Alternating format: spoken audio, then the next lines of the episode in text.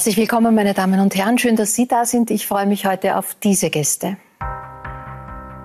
Er ist Kabarettist, Sänger, Podcaster, Schauspieler, Autor. Paul Pizzerra hat seinen zweiten Roman geschrieben.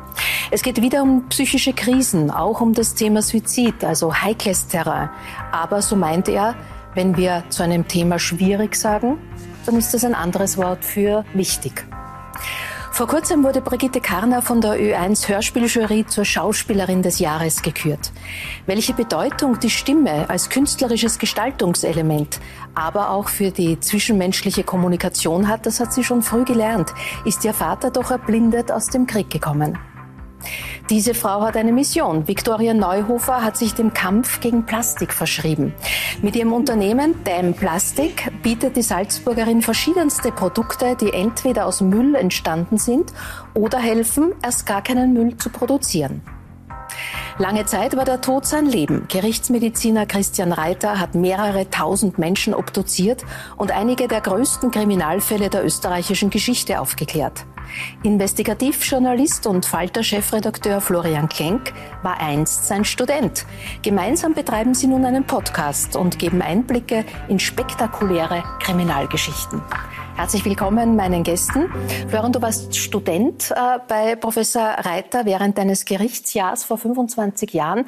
Was hat dich damals an ihm schon fasziniert? Was hast du in Erinnerung?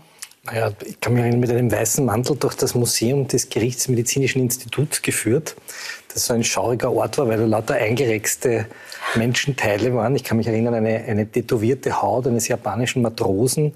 Äh, ich glaube, wenn ich mich richtig erinnere, waren Geschlechtsorgane auch äh, ausgestellt in Sammlung. Also es war so eine Mischung aus medizinischem äh, Unterrichtsmaterial, aber auch so ein bisschen ich muss sagen, ein bisschen Sammelleidenschaft von Gerichtsmedizinern vor 100 Jahren, also nicht mehr heute.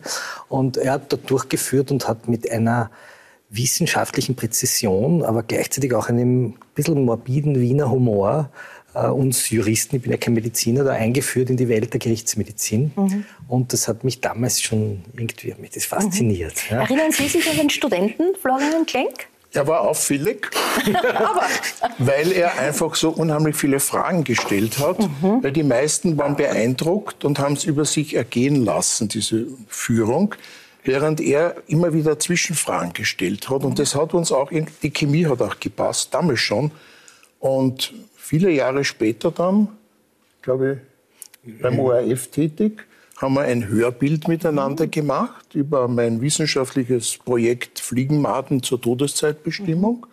Das ist damals gut angekommen und so blieb der Kontakt und ja, bis heute. Darüber, daraus wurde mehr. Ja, da muss ich eine, eine ganz kleine Anekdote erzählen, weil wir haben für dieses Hörbild jemanden seziert. Mhm. Und ich habe am Vortag gesagt, Herr Professor, wen, wer, was wird das sein? Ist das ein Mord oder ein Unfall? Und er sagt zu mir, Herr Redakteur, das kann ich Ihnen nicht sagen, weil der lebt noch. Und es hat gestimmt, er ist in der Nacht gestorben, nicht? weil die Gerichtsmediziner einfach ganz frische Leichen, also es war derartig, ich habe mir gedacht, okay, es könnte jeder sein. Und das hat mich sehr berührt, ja. dieser Moment, wie schnell es geht, dass du am Tisch von Professor spezielle, bist. spezielle Einblicke von einem großen Lehrer. Paul, wer, wer sind deine Lehrer? Ähm, meine größte Lehrerin ist auf jeden Fall die Mutter, mhm. ähm, die mich Gott sei Dank schon sehr früh sehr äh, feministisch erzogen hat. Mhm. Äh, also bei mir hat sie, dadurch, dass sie selbstständig war, mit mir Führerschein gemacht hat etc., hat es bei mir daheim nie die Frage gegeben können, dass Frauen auch oder so irgendwas, sondern die Mama war mhm. die Macherin schlechthin. Äh, ansonsten ganz viel Musikerinnen und Musiker mhm. und ja, das Leben an sich, glaube ich halt. Mhm. Zu denen auch ERV-Mastermind äh, Thomas Spitzer zählt, der ja gerade seinen 70er gefeiert hat. Der wird in 14 Tagen auch da sein. Äh, wir, wir, da finden, finden sich, sage ich einmal, sehr innige Fotos von euch beiden. Ähm, aber was hast du von ihm gelernt? Also außer, außer das Kuscheln und das Küssen, wie wir gleich sehen werden.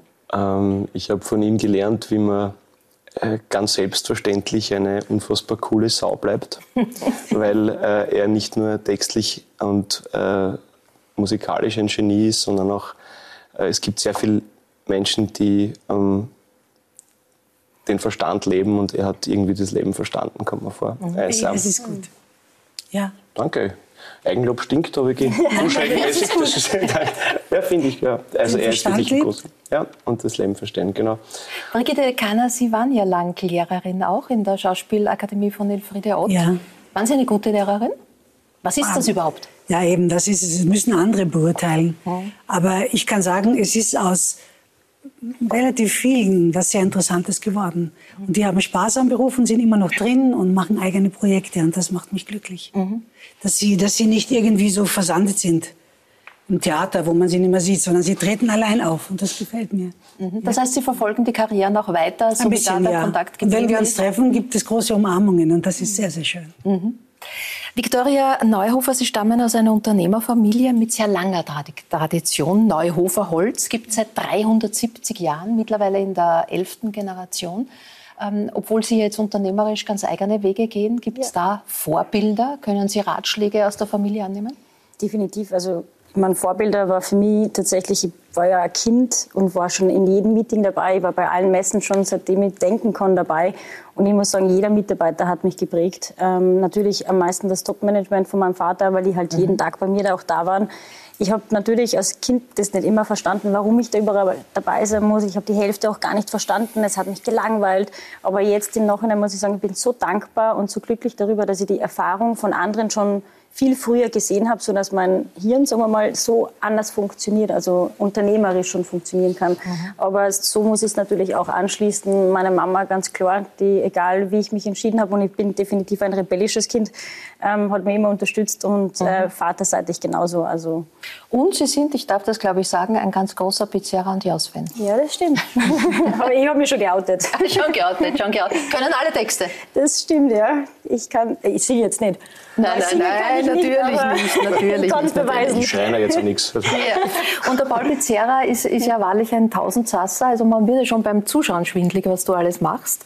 Äh, bist gerade auf Tour mit dem neuen Album gemeinsam mit dem Otto Jaus. Es gibt den, den Havidere Podcast, den du weiter betreibst. Ähm, es gibt das Projekt mit Christopher Seiler und Daniel Fellner, Out of Order nennt ihr euch in dieser Kombination.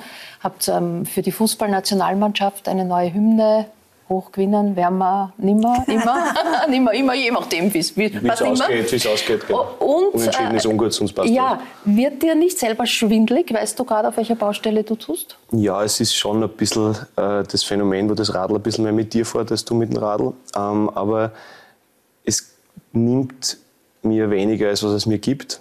Aber ich merke halt total, dass, dass man irgendwie in diesem Kulturbetrieb, der, glaube ich, allen ja kein Fremder ist, da am Tisch, äh, vielleicht zu oft, äh, um am Ball zu bleiben, Ja sagt zu irgendwas, was ähm, zeitmanagementtechnisch manchmal dann ein bisschen prekär werden kann, wo man auf sich ein bisschen vergisst. Und jetzt habe ich eine Woche frei gehabt und man hört es, glaube ich, dass der Körper das jetzt auch weiß. Und ähm, ja, aber ich bin einfach wahnsinnig dankbar, dass ich so unterschiedliche Spektren mit meinem kreativen Duscher ausleben darf. Und es gibt ja definitiv schlimmere Ventile, als Menschen gut zu unterhalten und ihnen eine schöne Zeit zu schenken. Aber auf jeden Fall sollte das jetzt, bin ich fast 35, langsam in einer ja, da lachen die 20-Jährigen, ist mir klar. Aber, aber vielleicht äh, in Zukunft ein bisschen gescheiter und äh, besser proportioniert ausüben. Äh, Out of Order, da gibt es eine aktuelle Single. Das ist nicht die Fußballgeschichte, sondern das ist Wiggle Woggle. Ja. Und da schauen wir kurz rein. Okay. Erste bin im Wickelwoggle, Wickelwoggle. Erste bin im Wickelwoggle, Wickelwoggle. Ich glaub, du bockst da Nigelnagel, Nigelnagel. Ich glaub, du bockst da Nigelnagel, Nigelnagel. Nur der ist dann im Wickelwoggle, Wickelwoggle. Nur der ist dann im Wickelwoggle, Wickelwoggle. Dann nimmst du halt ein Nigelnagel, Nigelnagel. Dann nimmst du halt ein Nigelnagel, hab ein Nigelnagel, neue Freundin. Sie ist im Wickelwoggle, weil ich high bin. Doch weil ich immer irgendwie nur high bin. Brauch ich ein Nigel, Nigelnagel, neue Freundin. Ja, mein Nigel, Nigelnagel, neue Freundin. Deswegen hat immer Nigelnagel mich. Weil sie ja jede Nigelnagel, neue Freundin. Nach jedem Wickelwoggle von mir schleicht. Modern. Wiggle Woggle ist ein schöner, schöner Ausdruck eigentlich. Ne? Genau, das war der Sinn dahinter, Super. dass man sich äh, quasi eben nicht ganz festlegen kann, will. Und das ist ja auch popkulturell, glaube ich, sehr, sehr Ja. aktuell, dass man eher. Mit Valerie ist aber alles gut. das ist alles Nix- super, das ist alles super. Das ist nichts. Nix Wiggle Das Woggle. ist- Du hast einen, einen zweiten Roman geschrieben, Ja. äh, der in den Bestsellerlisten auf äh, Nummer eins geklettert ist, was vermutlich auch daran liegt, dass du ihn geschrieben hast, aber was vermutlich auch am Thema liegt. Es geht wieder um psychische Gesundheit. Du hast ja schon mit dem ersten Roman kein Hehl daraus gemacht, dass du äh, psychotherapeutische Hilfe in Anspruch genommen hast oder immer noch nimmst. Ähm, hat dich das Überwindung gekostet? Hinzugehen, ja, darüber zu reden, nein. Also ich habe mit 27, äh, wie ich noch allein unterwegs war, quasi von außen betrachtet alles gehabt, was man haben muss, damit man glücklich ist und ich war es aber nicht. Mhm. Und dann redet man mit Freunden oder mit, mit der Mama oder so und dann merkt man, hat schon einen Grund, warum es super ausgebildetes Fachpersonal in dem Land gibt. Und dann habe ich mich dazu bewogen können, dass ich, dass ich da hingehe und einfach mit einem Profi drüber rede. Das hat mir wahnsinnig gut getan und ich habe mir dann einfach gedacht, auch mit dem Erstlingswerk, äh, wenn ich mit meiner XYZ-Prominenz zumindest einen oder eine dazu bewegen kann, ähm, diese Angst fallen zu lassen, dann habe ich schon gewonnen. Und Gott sei Dank sind derer sehr viele, die sich mhm. dadurch bewogen haben, dass es hingeht. Und ich möchte natürlich vor allem die, die männliche Angst oder Vorsicht ähm, vor Psychotherapie äh, minimieren und die Wichtigkeit von therapeutischen Gesprächen einfach unterstreichen. Ja, wir haben in Österreich dreimal so viele Suizide jährlich wie Verkehrstote, was ein Wahnsinn ist. Mhm. Und äh, klar, da rutscht man jetzt ganz schnell einmal in diese äh, privilegierten Problematik. Das muss man sich einmal leisten können. Kommt natürlich vor im Buch mit auf Krankenkasse, wie das alles ablaufen kann, etc. Ähm, ich bin auch weder Psychotherapeut noch bin ich ein, äh, wäre ich ein guter Finanz- oder Gesundheitsminister, mhm. aber es gehört einfach debattiert, es gehört enttabuisiert und es mhm. gehört einfach äh, den Männern, die irgendwie so einen Zwang verspüren, stabil und souverän sein zu müssen, gesagt, es gehört wahnsinnig viel Stärke dazu, Schwäche zu zeigen. Und das ist mir mhm. einfach ein Anliegen. Psychische Gesundheit und Suizid, das ist ja schon noch mal ein Schritt weiter, der auch sehr heikel ist zu besprechen, Florian. Ein sehr relevantes Thema, gerade unter jungen Menschen im Moment. Aber gerade bei dieser Suizidthematik, ähm, der Paul Pizzerra sagt, äh, wenn wir ein Thema schwierig nennen, dann ist es wichtig. Ähm, wie wichtig ist es und wie schwierig ist es aber auch, das medial zu begleiten, dieses Thema? Es gibt ja da diesen berühmten Papageno-Effekt. Naja, wir, wir haben im Presse, sozusagen der Kodex, der Ehrenkodex der Presse sagt, dass man sehr behutsam über den Suizid berichten soll, vor allem nicht beschreiben soll, wie er abläuft und wo er abläuft. Und, aber gleichzeitig soll man sich so dem Thema widmen. Wir haben das im Falter gemacht, jetzt nach der Pandemie, vor allem mit Jugendlichen. Ein mhm. Kollege von mir, der Lukas Matzinger, der das sehr intensiv, äh, dann vor allem auch die, die schon erwachsenen Jugendlichen, also nicht die Minderjährigen, aber schon die Erwachsenen, die jetzt auch eine Demonstration machen am mhm. kommenden Wochenende mhm. und äh, zeigen, dass die, vor allem die Kinder- und Jugendpsychiatrie kaputt gespart wird in Wien. Das ist das erste Mal, wo sich junge Leute in einer Demo dafür mhm. einsetzen, dass sie mehr medizinische Betreuung kriegen. Mhm. Ein, am Samstag findet das in Wien statt. Mhm. Ich möchte an der Stelle natürlich auch sagen, weil wir über dieses Thema hier reden, äh, Telefonseelsorge jederzeit unter 142 gratis zu erreichen und für junge und junge Erwachsene Rad auf Draht 147. Auch das soll begleitend ja, wenn man dieses Thema medial aufgreift, in welcher Form genannt werden. Es geht ja auch um einen konkreten Fall, den es bei dir gab. Ein Freund, der nach einer Operation zu einem äh, Pflegefall wurde und ähm, nicht mehr wollte. Nicht ähm, wollte. Was sagt man einem Menschen, der die Option, das Leben zu beenden, als attraktiver befindet als das Leben, sei es mit Hilfe, Unterstützung, welcher Form, ähm, weiterzuführen. Das ist eine ganz, das ist ja, ja schwieriger geht's nicht. Ja, man ist da natürlich in einem Schraubstock der, der Emotionen. Also du, man, du wirst jetzt keine Straftat begehen und den im Pflegeheim morden. Also ich gehe sicher nicht ins Gefängnis dafür. Andererseits willst du ihm halt irgendwie gut zureden. Das Problem ist, dass er nur mal mit Ja und Nein antworten kann mit Handzeichen. Mhm. Und wenn du ihn fragst, willst du so weiterleben, er sagt Nein, ist halt sehr schier. Ja. Zum anderen muss man halt auch sagen, äh, glaube ich, dass egal wie sehr dir das Leben mies mitgespielt hat, ja, mhm. dass es für dich in der Theorie etwas Tröstliches haben kann, dass du sagst, ich habe immer eine Exit-Strategie. Ja.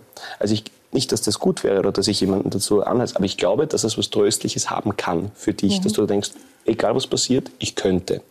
Und ähm, was man dem dann sagen kann, ich weiß nicht, ich, die Kommunikation ist sehr, sehr beschränkt möglich und mhm. ich habe meistens nach einer Viertelstunde ein wahnsinnig schlechtes Gefühl, wenn ich da drinnen bin, weil ich nicht weiß, was ich reden soll mit ihm. Mhm.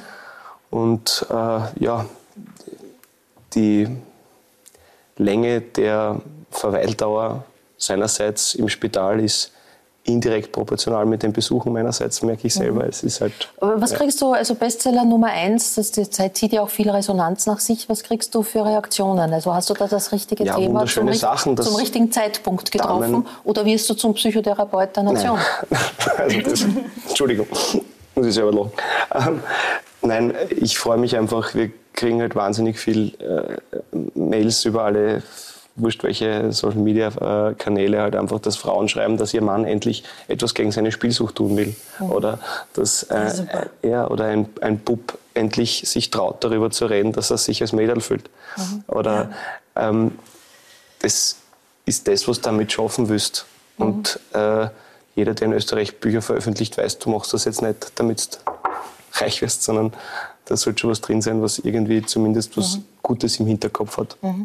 Herr Reiter, wie geht's eigentlich äh, oder wie steht's um den emotionalen Anteil äh, in Ihrer Arbeit? Also zunächst als Gerichtsmediziner stelle ich mir vor, geht's natürlich beim Obduzieren um, um das Know-how, um das, die fachliche Ebene, um das Können, vielleicht auch eine gewisse Kreativität und Gespür. Aber spielt die Rolle, wie jemand zu Tode gekommen ist? Ähm, zum Beispiel ein Suizid auch. Also- Oder, also wie können Sie sich ab, äh, emotional abgrenzen? Gibt es sowas wie Supervision in Ihrem Beruf? Nein, Supervision gibt es leider nicht in unserem Beruf, wobei sie bei manchen glamouröseren Ereignissen schon sinnvoll wäre. Ich denke zum Beispiel, ich war zwei Wochen sezieren nach dem Tsunami äh, in Thailand. Wir haben dort vom Fließband Identifizierungen durchgeführt unter sehr widrigen Bedingungen. Das nimmt man mit, das kriegt man nicht mehr aus dem Kopf. Insbesondere dann, wenn man auch Kontakt noch mit den Verwandten dieser Opfer hat. In dem Moment, wo man irgendwie das verbindet mit Personen und nicht die reine Analytik macht, ist das belastend. Ich muss mich auch outen, ich habe Medizin studiert und wusste eigentlich nicht, in welche Richtung ich mich entwickeln soll, weil mir gerade dieses menschliche Schicksal von manchen Patienten sehr nahe geht. Und ich wollte eigentlich dann eher was Analytisches machen. Wäre eher in einem Labor gelandet. Das Schicksal hat mich dann Gott sei Dank auf eine Pathologie gebracht, wo es um Tumordiagnostik und Gewebsschnitte und so etwas gegangen ist. Das hat mich fasziniert, weil man ganz objektiv, ohne dem Patienten in die Augen schauen zu müssen, einen wichtigen Befund geliefert, liefert. Und der Schritt dann auf die Gerichtsmedizin war ein kleiner, äh, weil Gerichtsmedizin und Pathologie, sie werden ja auch oft miteinander verwechselt, sind aber zwar grundsätzlich unterschiedliche Fächer, äh, was mit Toten zu tun haben, aber mit Analytik. Und ich habe gelernt, das, die Emotionen rauszufiltern. So wie ein Kameramann irgendwelche Blenden einschiebt, so kann ich diese Emotionen wegfiltern und konzentriere mich ausschließlich auf die Analyse dieses Falles, ohne darüber nachzudenken, wie hat dieses Opfer gelitten, beziehungsweise wie ist die Sicht aus der Sicht des Täters. Alles weggefiltert, reine Analysen. Abliefern eines er Untersuchungsergebnisses, und ich habe es ja vor kurzem in unserem Podcast erwähnt, ähm, wenn ich dann in der Gerichtsverhandlung sitze, bei den Geschworenen, den Richtern und den Beschuldigten vor Augen habe, dann denke ich mir oft, na, das ist ein armer Hund. Nicht nur das Opfer, weil einfach zwischenmenschliche Probleme leider Gottes im Tod eines Menschen geendet haben. Äh, Und ja, aber das ist dann zu einem Zeitpunkt, wo ich eigentlich meine Emotionen schon zulassen darf, weil ja alles schon geschrieben, definiert und dokumentiert ist. Äh, nun waren Sie ganz nah dran an, an spektakulären äh, Kriminalgeschichten der österreichischen Gerichtsgeschichte und das hat der aufmerksame und ähm, fragenstellende Florian Klenk natürlich auch bemerkt. Und so entstand der Podcast Klenk und Reiter. Die zweite Staffel ist gerade eben erst gestartet. Äh, jetzt reicht es ja nicht einfach, ich meine, es würde vielleicht schon auch reichen, einfach zu sagen, ich interview den Mann. Aber wie bist du rangegangen, journalistisch? Wir haben uns Fälle gesucht, die einerseits immer etwas über die Gesellschaft erzählen. Also wir haben den Fall Leins, äh, wo die Leins, sogenannten Leins-Schwestern äh, angeklagt wurden, den Fall Blauensteiner, der sehr viel über die Einsamkeit der Männer am Land erzählt. Ich glaube, das ist einer der schönsten Momente, wo sie Elfriede Blauensteiner den Puls messen und sie ein bisschen verfällt, wenn man über Emotionen redet. Ja. Äh, aber wir haben historische Fälle untersucht. Den Fall Angelo Soliman, der erste sogenannte Hofmoor in der Aufklärung. Wir haben, äh, äh, Professor hat äh, spezialisiert auf die Locken von Komponisten, die Beethoven, Mozart, Schubert wir machen, aber auch äh, ganz aktuelle Fälle, wo es um Gewalt in der Familie geht, wo es um äh, K.O.-Tropfen geht, wie man sie entdeckt. Also es, es, es meandert sozusagen von der Geschichte. Eigentlich ist es sozusagen ein Gesprächsreigen, der sich so über die letzten 300 Jahre der mhm. Republik ja, vom, mhm. Und das, äh, das, Kunstwerk, also das journalistische und Kunstwerk wurde komplett durch Ernst Molden, der die Musik dazu beisteuert. Es wird das Ganze auch auf der Bühne geben am 21. Mai im Stadtsaal.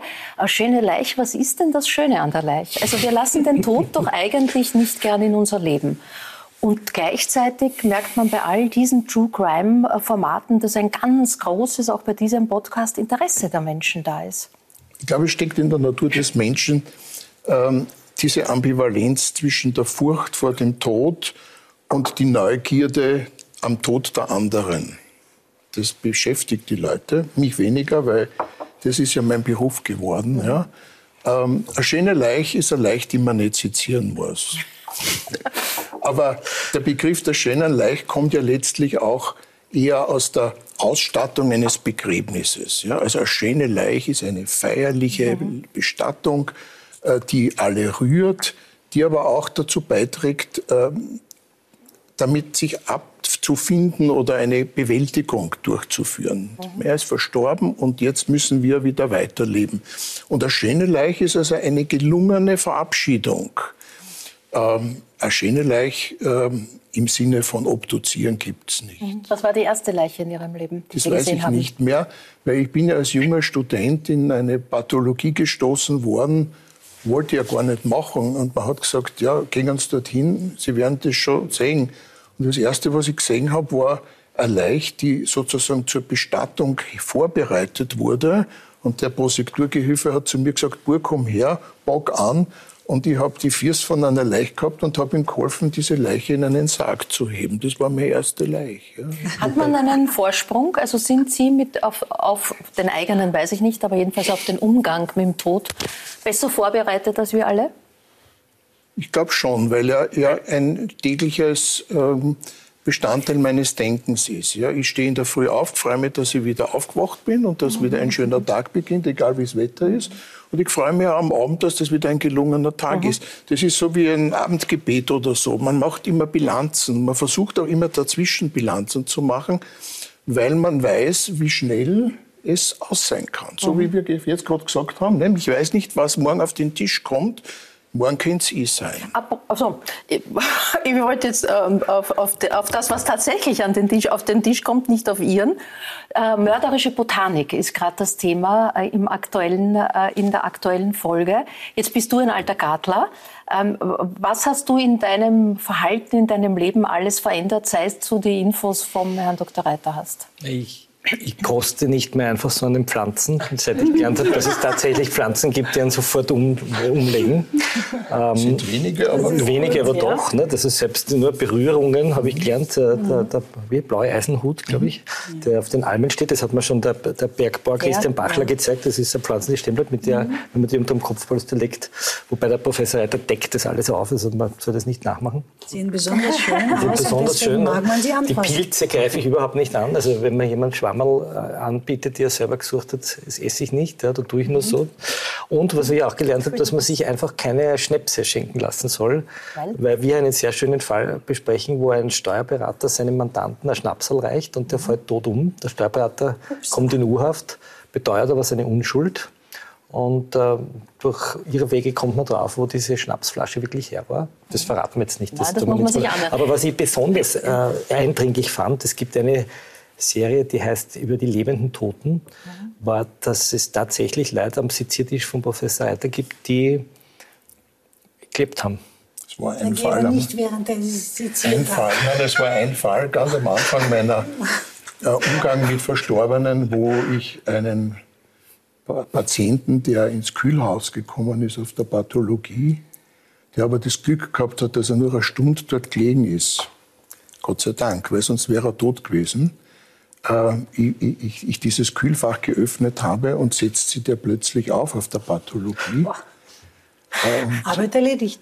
Der hat aber das alles überlebt. Aber selbstverständlich ist diese Geschichte ist deshalb wichtig, weil es uns ähm, ermahnt, auch die Diagnose Tod ernst zu nehmen und nicht fahrlässig damit umzugehen.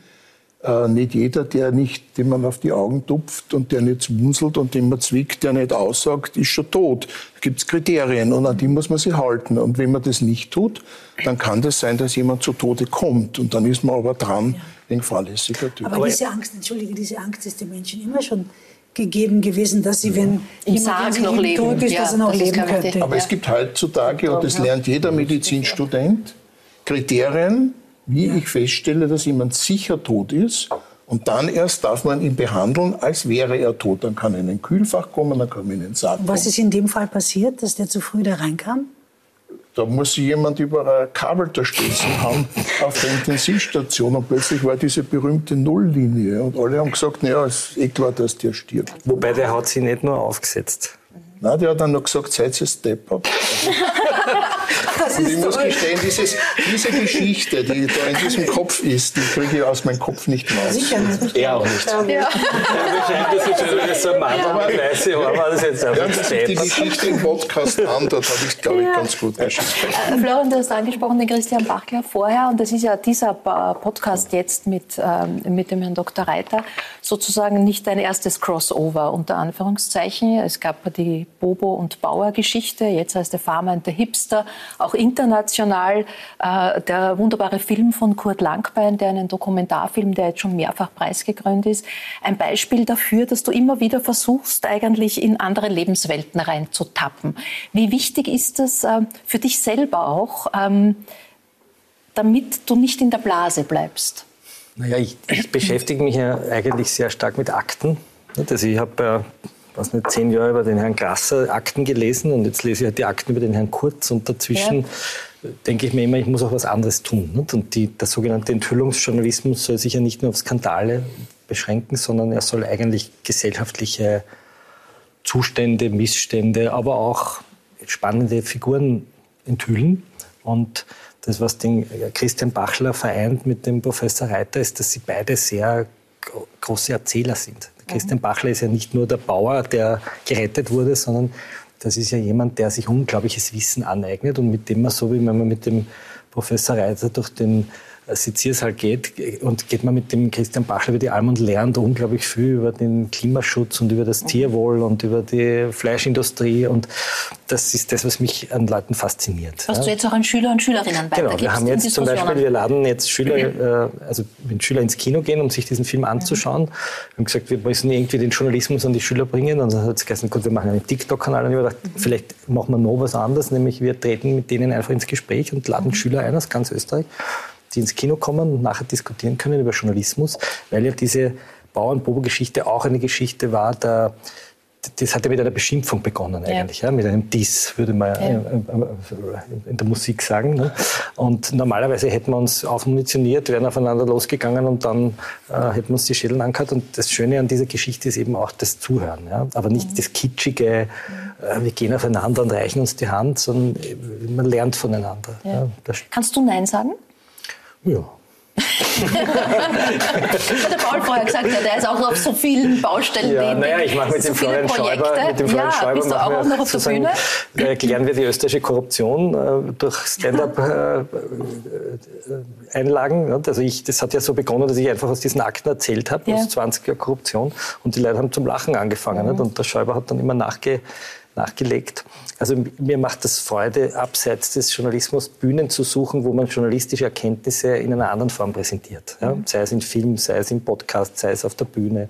Ich erinnere an die Vorlesungen der Grasser-Protokolle, wo war meine Leistung, wo auf einmal die, die Öffentlichkeit verstanden hat, worum es geht. Ja. Also die Bühne nicht als Selbstdarstellungsort, sondern als ein Ort, wo auch ein Funke überspringt, wo Leute was auf einmal Super. verstehen. Ne? Das war mhm. immer das Wesen auch der Bühnen. Ne? Warum, auch die Hörsäle waren ja eigentlich theatralische Räume, auch die Gerichtssäle sind eigentlich theatralische Orte, wo man sitzt und was erfahren kann. Das die Bühne auch ein Ort, der der eigenen Eitelkeit gut tut? Ja, ich glaube, jeder, jeder ist ein bisschen eitel. Nicht? Wenn jeder schaut in der frühen Spiegel und schaut anders rein, als mhm. er ist. Aber es darf nicht kippen. Ja, das ist schon wichtig, dass man auch immer ein Korrektiv hat, das dann irgendwann einmal äh, wieder mhm. unter Schuss schießt und sagt, Vorsicht. Mhm.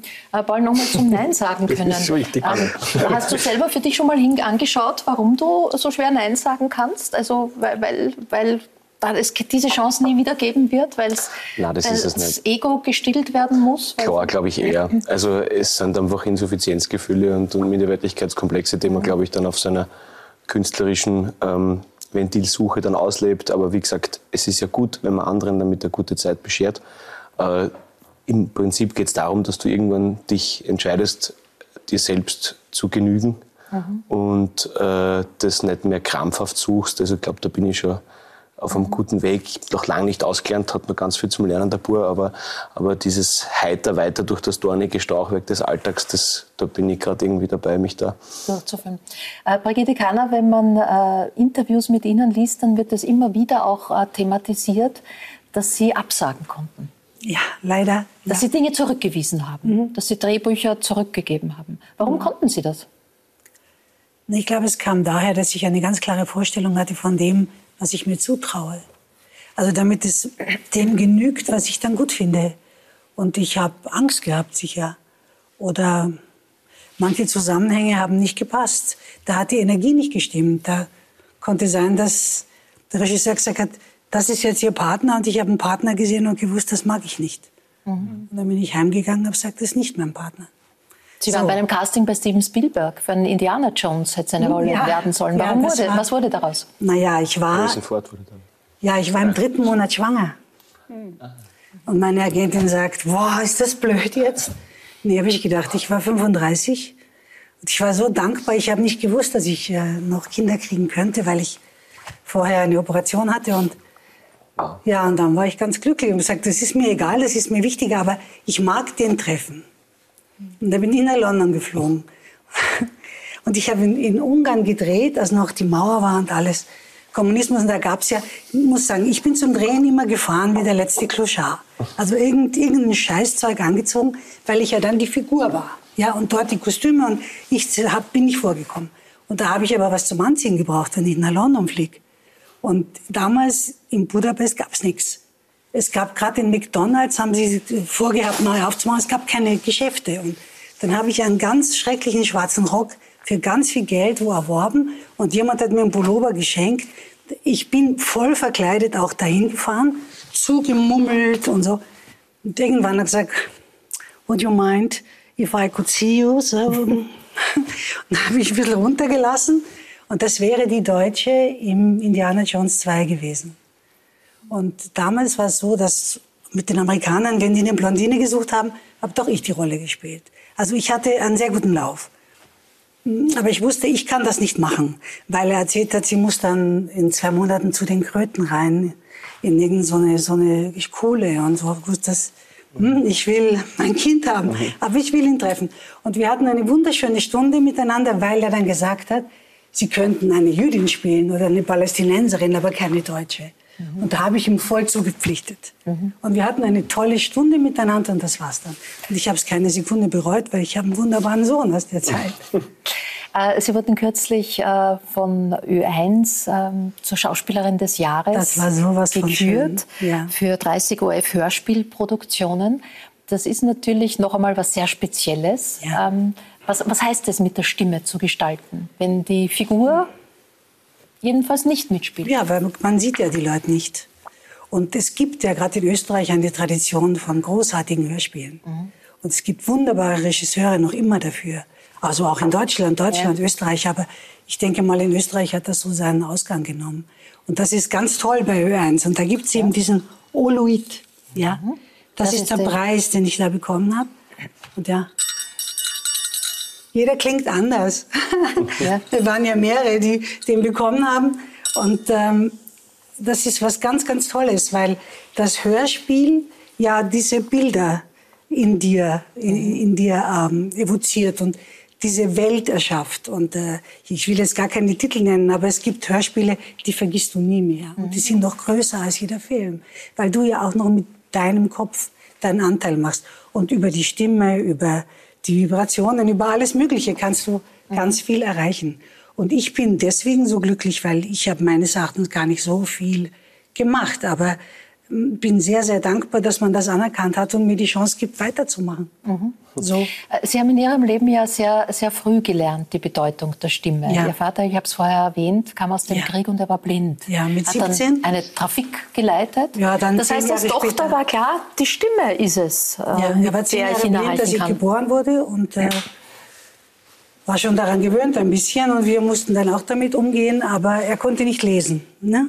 So, also man hat schon Blindenschrift, aber da hat er keine Zeit gehabt. Er wollte das auch gar nicht mehr. Also habe ich angefangen, ihm vorzulesen. Und äh, Stimme und Energie der Stimme war sehr bald sehr wichtig. Und das war sehr schön. Haben Sie gemerkt, was Sie sozusagen in die Stimme alles hineinlegen, vielleicht auch ja. tricksen können, um sie ihm zu, zu erreichen oder auch, eben auch? Auch und vor allem, man merkt ja, wie es einem geht durch die Stimme und das konnte er gut erkennen. Und manchmal wirst du ja nicht, dass er merkt, wie es dir geht oder egal so. Ja. Aber das Vorlesen war unheimlich schön und deswegen lese ich auch gern und äh, mag auch gern Hörspiele mhm. machen. Paul, du warst einmal die Synchronstimme von Simpsons zwei Folgen lang, glaube ich, oder jedenfalls gab es da einen Ausflug. Ja, sie haben sogar verlängert sogar, ja. Genau, ja, ja wie, wie war das für dich? Ja, ich glaube, also auch was ähm, Brigitte gesagt hat, eben, es ist ja nichts anderes, äh, eben diese Imagination, die man dann hat, wenn man das hört. Das ist ja nichts anderes wie bei den Gerichtsfällen bei euch oder so, dass man sich dann eben noch mehr da selber vorstellen kann, ja, du, du war cool, also wenn ich also ich verstehe, man kann, wenn es rein versteigert, das wollten sie halt unbedingt. Ja. Und das ist dann halt angenehm, wenn du das so machen kannst, auf jeden Fall. Das war, war schon eine lustige Zeit, mhm. auf jeden Fall. Aber würde ich nie in einem Atemzug erwähnen mit den Hörspielen. Nein. Natürlich wollte also nicht, ja, dass das, ja. das kann man schon. Wichtig ist ja, dass man genau sich eine Nische sucht, wo es einem gut geht damit. Ja, den Kompetenzradius erkennen. Das, auch. Ja, das ist auch das, das vielleicht, was man, warum man gern viel macht. Kompetenzradius ist schön. Ja, warum man gern viel macht, aber ich werde jetzt nicht die Philharmoniker ja. Florian, wie geht's dir mit der Stimme? Podcast ist ja ein Medium. Äh, kannst du dich gut hören? Können Sie sich gut hören? Ich habe mich daran gewöhnt, ja. das ist am Anfang ein bisschen irritierend, das ist mhm. ganz klar. Aber ich glaube, dass meine Stimme ganz gut bei den Leuten ankommt und wenn man das entsprechend die Geschichten erzählt. Ja, ich habe es bei meinen Studenten im Hörsaal immer erlebt, mhm. dass das gut angekommen ist. Und gut, aber da waren Sie als ganze Person, da waren Sie nicht nur die Stimme. Jetzt Person, beim Podcast ja. ist das Medium geht nur über die Stimme. Wie geht es dir mit der Stimme? Ja, ich entdecke das gerade. Ja. Ich bin ja eigentlich komme aus dem Schreiben und das Podcasten hat die Möglichkeit, dass man mit so ganz wenig Mitteln. Ich meine, vielleicht gibt es ja Leute, die nicht wissen, was ein Podcast ist. Das ist Radio okay. on Demand eigentlich. Ja. Ja. Viele wissen, die haben festgestellt, dass das viele nicht wissen. Mhm. Ich glaube, der Professor hat es auch nicht gewusst am Anfang, wie man mhm. begonnen hat. Mhm. Also man kann das einfach auf jede, so Podcast-Apps runterladen und hat eigentlich ein Radio-Feature. Also am ne? Handy? Am Handy, ja, überall. Also am ja. Handy oder am iPad oder am Computer oder auf Ich sage das nur, weil ich weiß, dass es viele nicht wissen. Ja, ja, viele wissen. Also es ist eine App, die also entweder auf Spotify oder auf Apple Podcasts oder man kann auch auf die Website gehen, falter.at slash Gerichtsmedizin. Und dann kann man sich das einfach immer anhören. Die Sendung gibt es übrigens auch als Podcast. Genau, gibt es ja. auch als Podcast. Also viele wissen das gar nicht, was das hier ist. Ja. Und da gibt es halt Staffeln und dann kann man das mhm. hören. Und das Schöne ist, dass es eigentlich mit relativ wenig Mitteln produzierbar ist und man Geschichten erzählen kann, die man mhm. kompliziert schreibt. Ja, und, mhm. und ich, ich mache das eigentlich ganz gerne. Dass mhm. ich, War das von Anfang an einfach mit der Stimme, sich zu hören? Also ich konnte meine Stimme nie gern hören. Mittlerweile gewöhnt man sich dran. Also ich, mhm. ich, ich, ich Victoria, wie geht es Ihnen mit der Stimme?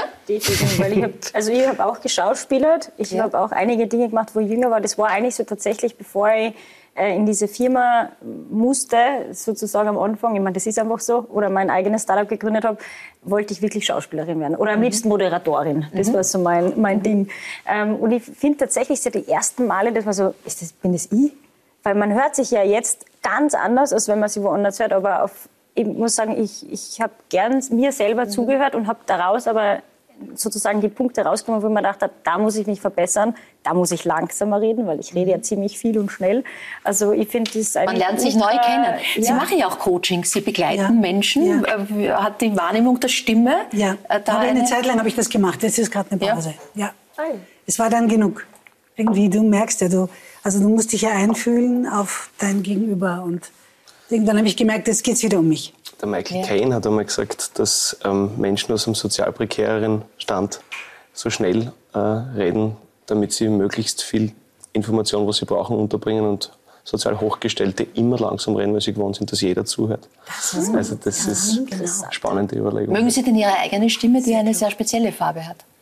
Ich sage Ihnen, Ich habe meine Stimme immer sehr, sehr schwierig empfunden, weil ich schlecht gehört habe, was ich nicht gewusst habe. Und dass irgendwann ein Arzt gesagt hat, Sie lesen ja nur von den Lippen ab und mich dann zum Hörgeräte holen geschickt hat. Seit damals höre ich meine Stimme. Mhm. Und ich habe immer gedacht, die Leute, die, die veräppeln mich irgendwie. Okay. Ja, wo ist meine Stimme schön? Ich habe das Tiefe nicht gehört. Mhm. Es gibt ein Herzensprojekt von Ihnen, ein Kunstfilm, Schauspielerin, ja. der über, über Jahre gewachsen Jahre. ist und immer noch wächst. Ähm, was ist so speziell dran und warum Na, ist Ihnen das, so, auch so wichtig? Ja, das ist, ja, das, wenn, ich, wenn ich jetzt in die Grube fahre, dann gibt es den. Und der ist richtig gut.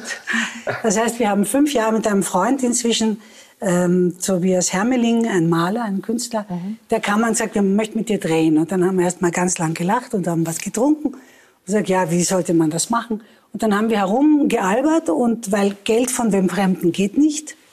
Ähm, und ich habe gesagt, weißt was, was ich mir vorstellen könnte, alle zwei, drei Monate einen Drehtag, ganz klar wissen, um was es geht. Und dann schauen wir weiter. Und dann haben, wir kamen mit einer Kamera und wir haben angefangen. Und wir haben fünf Jahre lang gedreht. Und wenn wir, also die Schauspielerin, ich, was sie hat so erlebt und wem sie begegnet und so. Und die Partner oder der Partner bekamen Mittagessen, weil mehr konnten wir uns nicht leisten, weil wir haben alles selbst. Es gibt, also das Licht macht der Herrgott, Ton haben wir und die Kamera hatte er und so war das. Zum ein Beispiel, wir haben mal in einem Hotel gedreht, durften wir eine Szene, wo ein Agent kommt und dir ein Angebot macht. Und das haben wir gedreht und es war ein Freund von ihm, da ist alles gut funktioniert. Und weil wir sehr gut vorbereitet waren, immer einmal. Und dann geht er heim und sagt, du, der Ton ist kaputt, wir müssen das nochmal machen. Nochmal geht nicht. Was machen wir?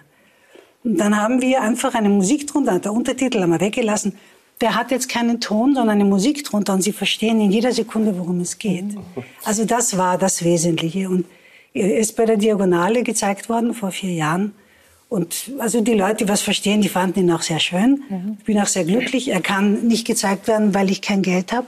Und weil wir kein Geld haben und weil wir keins annehmen. Mhm. Und das Perverse ist, weil wir niemanden hatten, also keine Sponsoren von ORF oder weiß ich wohin oder von einem Land, hat auch niemand den vertreiben wollen. Mhm. Es gab aber den Hans Hurch, der die Biennale gemacht hat. Ja. Der hat ihn gesehen, bevor er fertig war. Und er war ein unglaublicher Fan davon. Und er hat gesagt, er will ihn jetzt noch, auch wenn er nicht fertig ist, sofort zeigen, weil das ist ein Film aus der Zukunft. Ah, ja. So werden Filme mal gedreht werden. Mhm. Und einen Monat später ist er gestorben. Ähm, das ist das Schicksal dieses Films. Nochmal zurück zur Stimme. Ihr Mann Peter Simonischek hat ja auch eine Wahnsinnsstimme. Ja. Haben Sie sich in die Stimme verliebt? Nein. ich weiß nicht. Nein, ich habe mich in seine Hartnäckigkeit verliebt, glaube ich. Und ich, wir haben zusammen gedreht, zwei Sommer mhm. lang. Waren ein Liebespaar. Und irgendwann sind wir es dann geblieben. Ah ja. Das war schon fast 40 Jahre her. Apropos Sommerlang, ähm, Sie werden am 10. Mai mit ihm eine Lesung haben, Just war, aber ja. Sommerlang, ihr habt ein Haus am Pilion in Griechenland. Ja. Wie ist es dort zu sitzen und aufs Meer zu schauen? Wunderschön. Es ist ein ganz kleines Steinhaus. Es ist wunderschön. Das wird jetzt gerade renoviert, weil halt am Wasser ist es feucht und es ist sehr, sehr aufwendig, es ist schön. Und wir hoffen, dass wir bald wieder hin können. Und das Meer ist? Das Meer ist also sauber. Ja, das Meer ist dort sauber, aber wenn Sie da frühstücken, ist da das Wasser. Ah ja. Ja. Das klingt interessant. Das ist sauber. Aber das, Frau Stöckel, das muss ich sagen, als das erste Mal diese Bootbibel da ertrunken sind und wir sind runtergefahren und sind schwimmen gegangen, da hatte ich wahnsinnige Probleme, ins Wasser zu gehen. Mhm. Weil ich gewusst habe, es ist das Mittelmeer. Es ist, das hat mir unglaubliche Probleme gemacht. Und ich muss wirklich immer das wegschieben und so. Ich kann es nicht ganz äh, wegschieben, dass ich denke, dass da so viele Menschen ertrunken sind. Mhm. Das ist eine gute Frage. Ja. Das Meer und das Wasser ja überhaupt ein, ein sehr emotionaler Ort ja. für vieles, für diese so Tragödien, die sich ja. hier abspielen. Und die sind ja, ich meine, sie, sie, sind ja dann im ganzen. Wasser für mich. Das ist ja. Äh, ihr Thema, Victoria, hat auch indirekt mit dem Meer zu tun. Im Meer mhm. sehen wir es, diese Berge an Plastikmüll, die mittlerweile ja. eigene kleine Kontinente geworden sind. Bei Ihnen war es aber nicht das Meer, sondern es war ein Festival.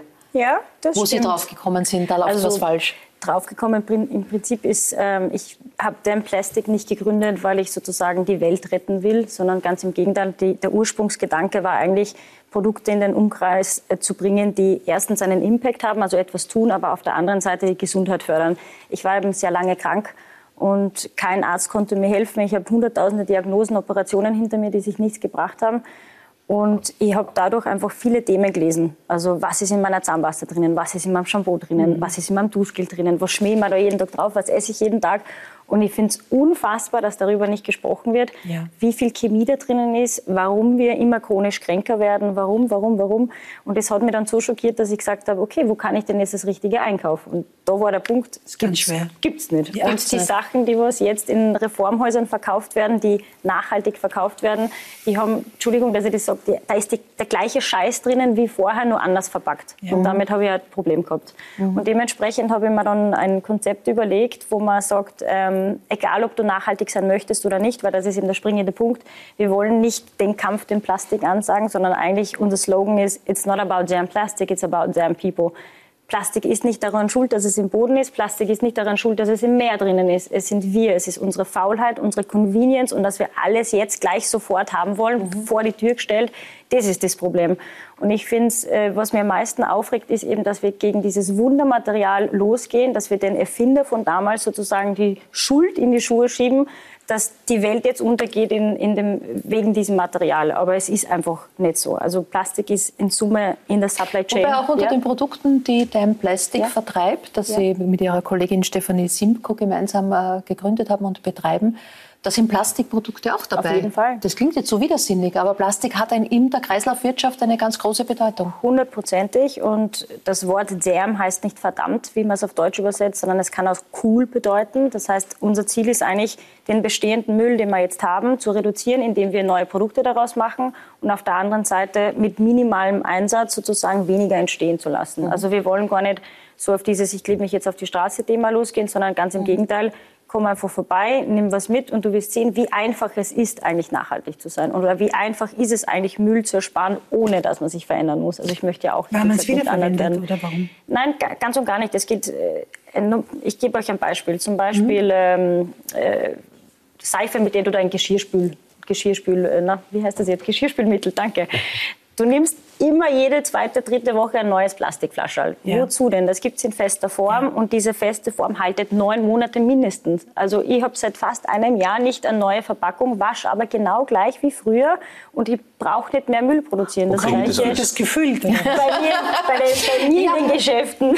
Seid ihr sensibel für dieses Thema? Also es gibt ja immer wieder auch diese Plastic Challenges, dass man versucht, das Plastik aus dem Leben rauszukriegen. Ist es in deinem Leben ein Thema?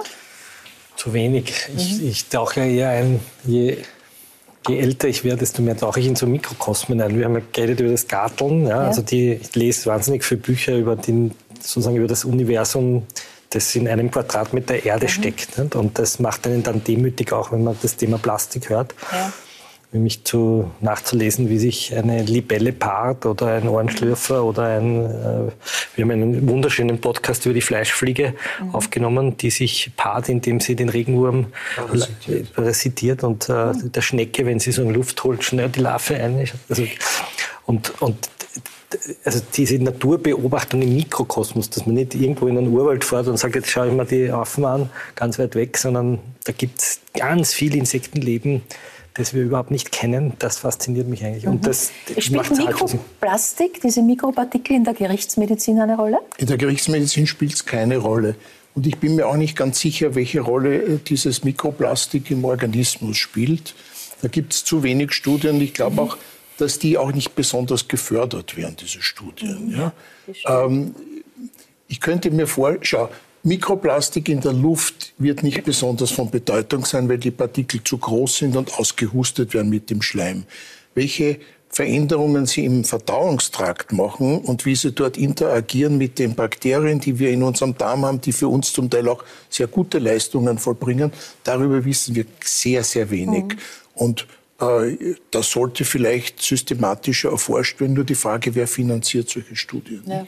Das meiste wieder tatsächlich versteckt und verduscht, was man schon weiß. Also ich kenne da auch viele Wissenschaftler, die nicht einmal die Chance bekommen, so etwas zu zeigen, sei es jetzt eben für den Menschen oder im Tierwohl. Mhm. Es, ich glaube, man braucht da nicht lügen, dass jeder Vogel voll ist mit diesem Blödsinn und er kann eben verdauungstragtechnisch, er stirbt genau daran, weil er das überall im Magen hat. Das gilt genauso eben für die ganzen Meerestiere.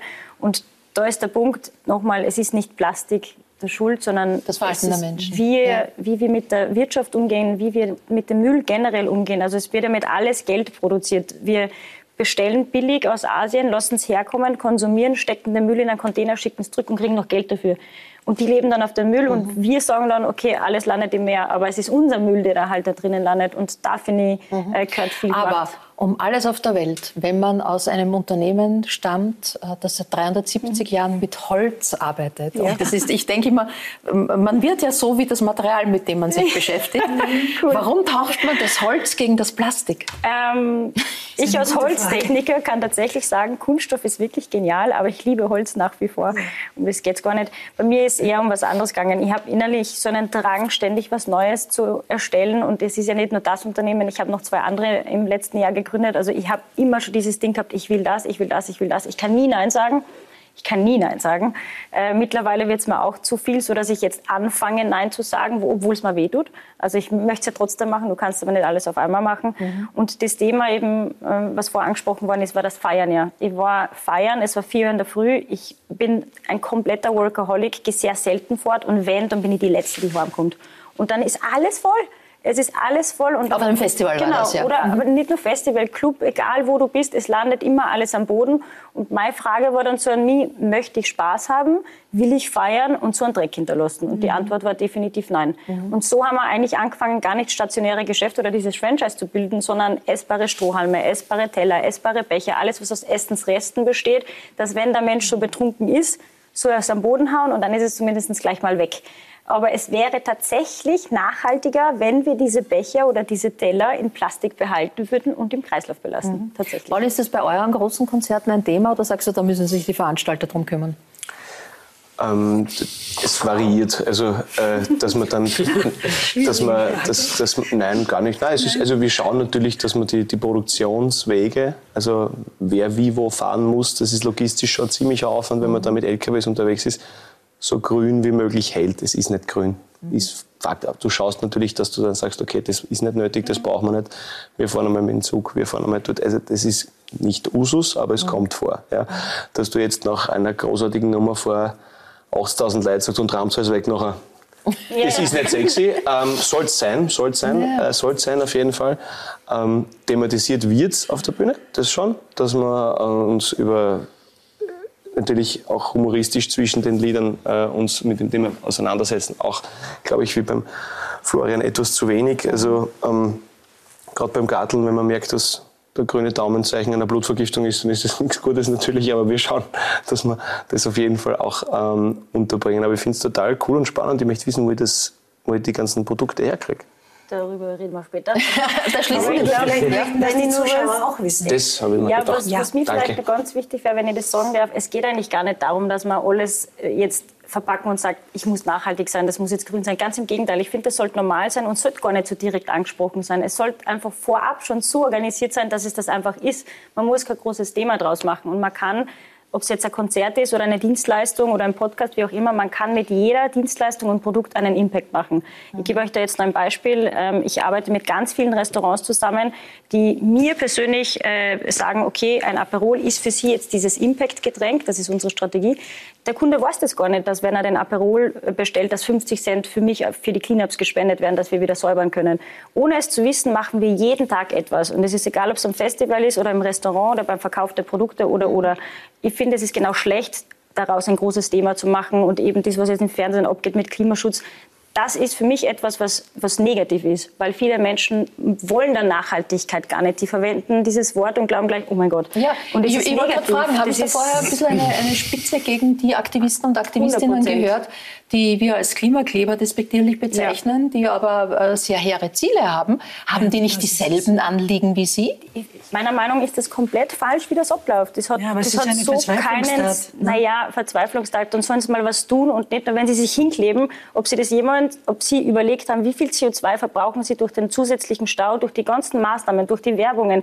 Wir wissen, wie viel CO2 wir wunderbar, wenn in der Gruppe jemand wäre, der das genau das wüsste oder Ihnen sagen könnte. Aber jeder kann aber sich darüber informieren. Ja, aber der scheint zu fehlen. Das ist das Drama. Und wenn wir sie nur attackieren, ist es auch nicht so toll. Ich das glaube muss nicht, man ihnen man, sagen. dass man sie attackieren muss, aber ich finde, sie attackieren dafür die Allgemeinheit, was die Einstellung zur Nachhaltigkeit ja, alles bedeutet. richtig, aber ich meine, das muss man ihnen sagen, was du jetzt sagst. Das ist super. Versuch's überall Das zu ist sagen. eine Ebene. Ich denke, das Thema hat ja mehrere Ebenen. Und Definitiv. was Fakt ist, dass sie Aufmerksamkeit schaffen, dass wir darüber reden. Hilfeschrei. Und Aber hoffentlich negativ. damit dann auch ein äh, nächste Schritte, die so Ja, dringend nötig ich sind. wünsche irgendwie mir auch, dass die Schritte besser werden. Ich finde es auch furchtbar. Ich bin definitiv der Meinung, dass man Nachhaltigkeit cool und einfach zeigen muss, damit sie wirkt. Und erst dann würde Ja, sich wunderbar. die eigene Meinung Ja. ändern und dann könnten wir mehr aufnehmen und Besseres tun. Wir, wir reden sogar so. darüber, wie man sich selber klimaneutral entsorgt in unserem Podcast. Wirklich? Ja, hören wir jetzt dann. Wir, haben, wir haben drei Varianten, äh, die wir ausgetestet haben. Nicht? Verbrennen, Ganz schlecht. Ja, ich, ganz schlecht, weil sehr viel Extreme Energie. Energievergeudung. Eben, ich würde den nicht verbrennen, aber trotzdem Urne. Gruft, Schon was zum Tun haben. Gruft, Ja. Gruft ganz schlecht, weil Flächenfraß für Beton. Allerdings äh, fressen für Gerichtsmediziner. Weil ich, ich habe ja nicht Ja, gewusst, also- wie viele Leute, die in Gruften leben, äh, für die Nachwelt dann wirklich wichtig sind. Ich habe ja vorher gar nicht gewusst, was eine Gruft ist wie, eine- wie, eine- wie eine Ölsardine. Ne? Das Ja, also eine eingedoste Leiche, die noch nach Jahren obduziert werden kann, Die weil Mary- sie dort unter Luftabschluss Echt? liegt. Die Mary Wetscherer, das, habe ich ja, das hat mir alles verdrängt. Die Mary Wetscherer, die, Ja. ist gestohlen worden aus ihrer Gruft, nicht? von einem Möbelhändler aus Linz. Und wir haben einen eigenen Podcast aufgenommen. Aber Aber was ist jetzt die gute Variante? Die Erdbestattung. gute alte Kompostierung. Die Erdbestattung. Und gibt's ich habe gelernt, keine Würmer. Ich glaubte immer, dass die Würmer einen fressen. Das stimmt aber gar nicht. Weil die Würmer fressen einem nur an der Oberfläche. Das sind die Würmer, das sind die Maden der Fliegen. Haben wir schon einmal miteinander eine Sendung gemacht. Äh, aber in der Erde äh, interessiert sich kein Wurm für sie. Also, ich bin sehr froh, dass wir die letzten Fragen der Menschheit hier heute auch klären, Also äh, klären konnten. Danke für Einblicke in sehr unterschiedliche Lebenswelten äh, und doch wieder spannende Themen. Danke meinen Gästen, danke für Ihr Interesse. Ich darf Sie einladen, auch nächstes Mal dabei zu sein. Es wird dann äh, Kabarettist, Stimmenimitator, Comedian Alex Christian da sein. Außerdem Schauspielerin Desiree Nosbusch, die ja einst als Teenie-Star unter den Moderatoren begonnen hat und heute eine namhafte Charakterdarstellerin ist. Ich freue mich auf die Autorin Alina Lindermuth, die das Thema 24-Stunden-Pflege in einem Roman sehr beeindruckend und äh, aufge äh, dargestellt hat.